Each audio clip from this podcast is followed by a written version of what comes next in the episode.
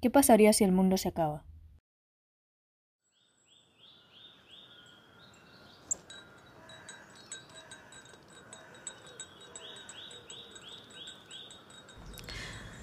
Tenía el café entre mis manos mientras miraba el cielo y escuchaba las aves titubear.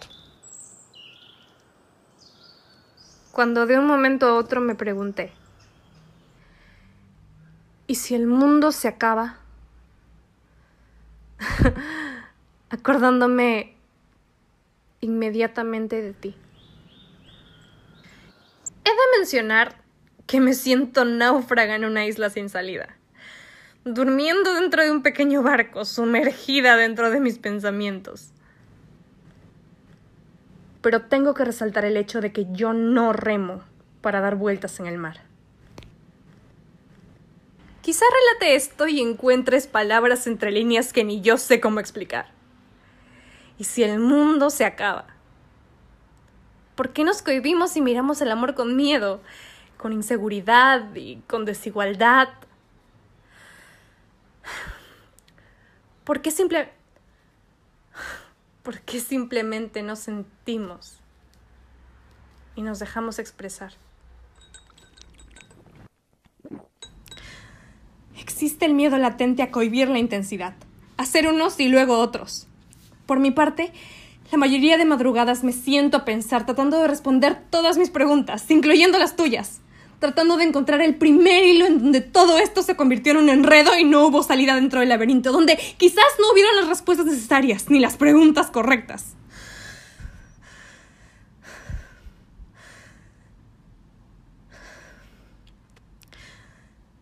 ¿Y si el mundo se acaba?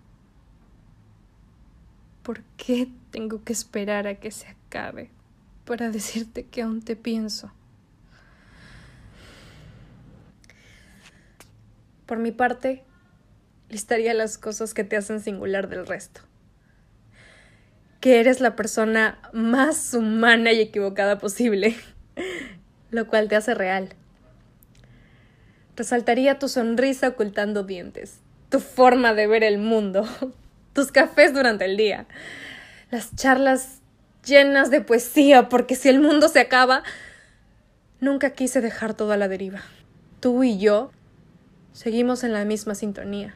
Al final de todo, si se acaba, estoy aquí a la espera de cocinar pasta. Pero que tú compres el vino.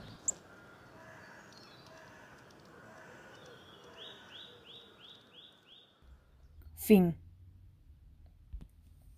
Relatos aislados. Plataforma de relatos audiofónicos en días de aislamiento presentó.